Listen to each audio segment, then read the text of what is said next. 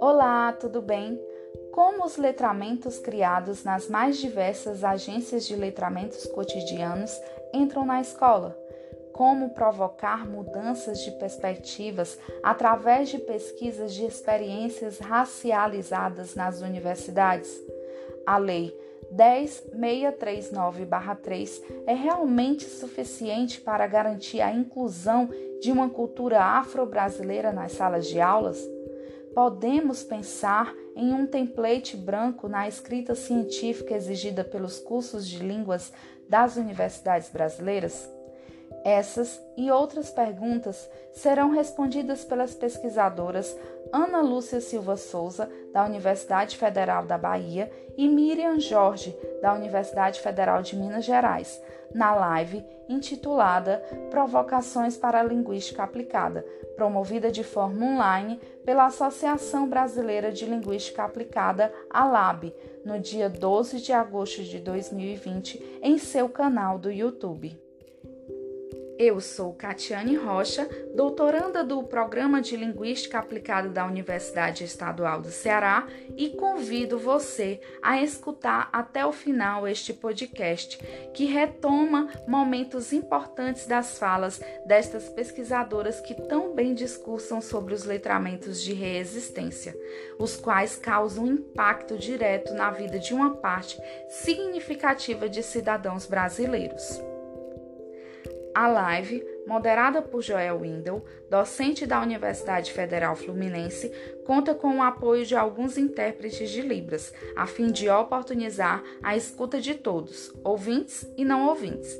O professor inicia a mesa com uma pequena introdução acerca do que será discutido na gravação ao vivo.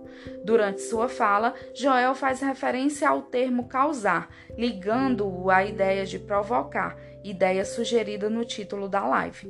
O professor afirma que os sentidos estabelecidos por este termo dependerá sempre de quem, como e quando diz. Por exemplo, nos lábios de uma travesti, causar significa se libertar de alguma forma, significa assumir publicamente uma identidade e performances corporais.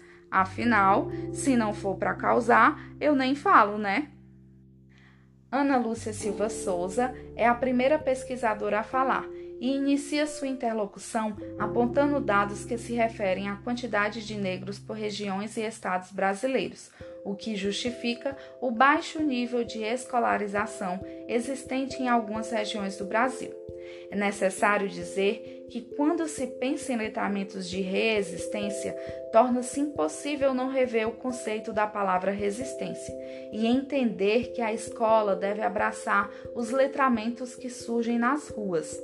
Ou seja, a escola deve dar vez e voz às apresentações de saraus, de hip hop, de slams e de outros tipos de práticas letradas produzidas na vida, considerada como a maior agência de letramentos pela pesquisadora baiana.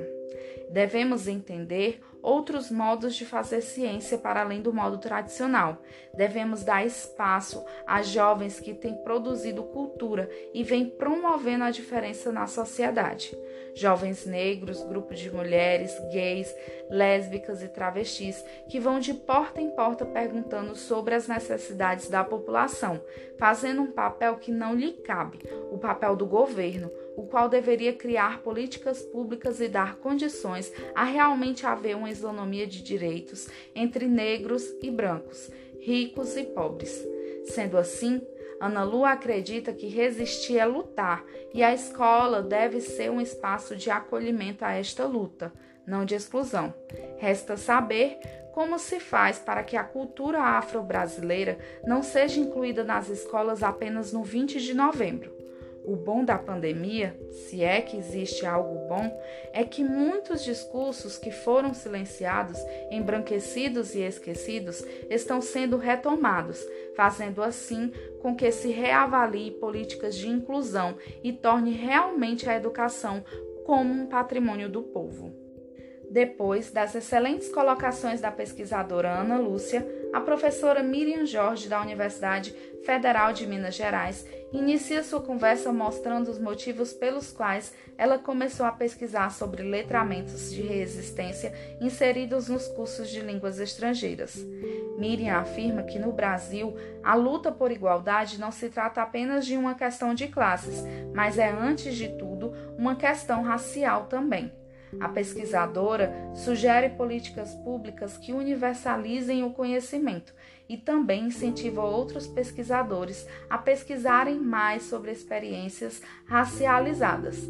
Ela afirma que é preciso fazer com que os discursos dos negros, estudantes e trabalhadores não sejam silenciados tão pouco embranquecidos e que se entenda que é preciso deixar o preconceito de lado e encarar essas experiências racializadas não legitimadas pela ciência como fazer científico também. Miriam Jorge termina sua fala com uma pergunta, apoiada nos dados apontados por sua colega de mesa. Como as pessoas usam esses dados? Se é para silenciar os discursos ou para causar discursos mais politizados e antirracistas? Eu acho até que já temos esta resposta. O que precisamos é pôr em prática e lutar pela igualdade de direitos. A live é finalizada por Joel Windel com perguntas feitas no chat durante a fala, seguidas das respostas das pesquisadoras, que de forma brilhante, contundente e precisa tão bem souberam causar em nós inquietações que fazem parte do contexto da educação brasileira. Por hoje é só, pessoal. E se você gostou deste podcast e se interessa em ouvir a live Provocações para a Linguística Aplicada na íntegra, dê o seu joinha a este vídeo e aos outros vídeos do canal da Lab no YouTube. Lá você terá essas e outras pesquisas tão relevantes quanto a e não se esqueça de se inscrever e ativar o sininho, assim você será informado sempre que um novo vídeo for lançado. Também compartilhe essa pesquisa ou outras que você achar interessante. Assim você estará contribuindo com o canal e promovendo mais conhecimento a outras pessoas. Eu me despeço por aqui, um grande beijo no coração e até o próximo podcast.